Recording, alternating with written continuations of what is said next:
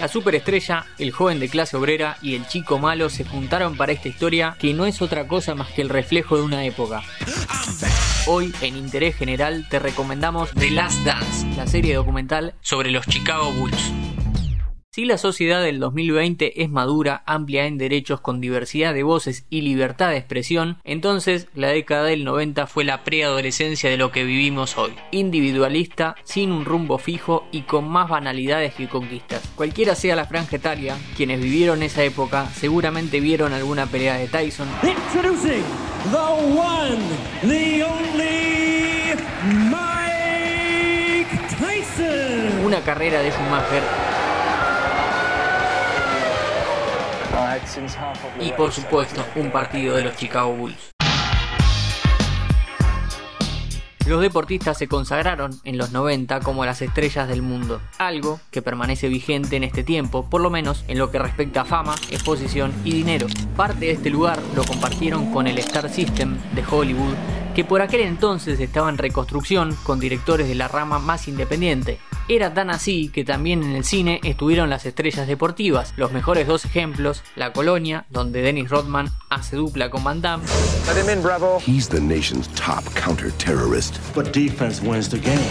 Y Space Jam con Michael Jordan jugando al básquet con Bugs Bunny. Damas y caballeros,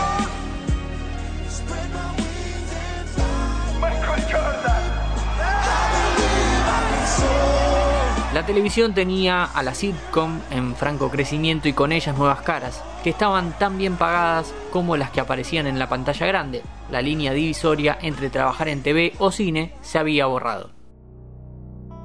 Esto rodea a The Last Dance, la nueva serie documental de Netflix cuenta la historia sobre cómo se generó, mantuvo y disolvió el mejor equipo de la historia de la NBA, aunque no se diga de forma explícita, el programa transpira noventas. Si alguien hiciera una ficción con el contenido de esta historia real, sería totalmente inverosímil. Perdón, reformulemos. Durante los 90 se hicieron varias ficciones con este tipo de historias y son totalmente inverosímiles. Jordan es el chico con un mega talento que descubre que necesita confiar en los otros para ganar. Pippen es el niño que nació en la pobreza y logra cumplir el sueño americano. Rodman es el tipo que hace bullying en la escuela, pero esconde un gran corazón. De ratos, al ver la serie, es difícil sentir empatía por los personajes. Por ejemplo, al escuchar hablar sobre el contrato subvalorado de Pippen, tasado en 16 millones de dólares a cobrar durante 7 años, te da más ganas de replantearte qué hiciste en tu vida para no merecer eso que de darle un abrazo al exalero de los Bulls. No, Mars. Money's gotta be the shoes. Shoes, shoes, shoes. shoes. You sure it's not the shoes? I'm sure, Mars. La pelea de marcas por tener estas estrellas claramente desnuda la explotación de la imagen que empezó a crecer por aquel entonces. El buen pasar que les hacía tener también traía como costo el uso de la vida personal para mancharlos. El material fílmico es extraordinario, no por destrezas técnicas, sino por el contenido inédito y valioso. Un archivo encargado por este grupo de estrellas deportivas que pidió que una cámara los acompañe durante una temporada entera. En un principio sin siquiera saber que esa máquina está retratando cada uno de los últimos días de una gran carrera hay un punto clave. Quizás este fue el primer grupo de deportistas que el mercado convirtió en deidades. Son ídolos y figuras a seguir por miles de personas alrededor del mundo. Sin embargo, uno de los mayores logros de esta producción es mostrar que son hombres, con miedos, inseguridades, necesidades, cólera, angustia y cualquier otro sentimiento que pueda tener alguien. Humanizar al ídolo, bajarlo del pedestal, es la mayor proeza de esta serie y eso es para agradecer.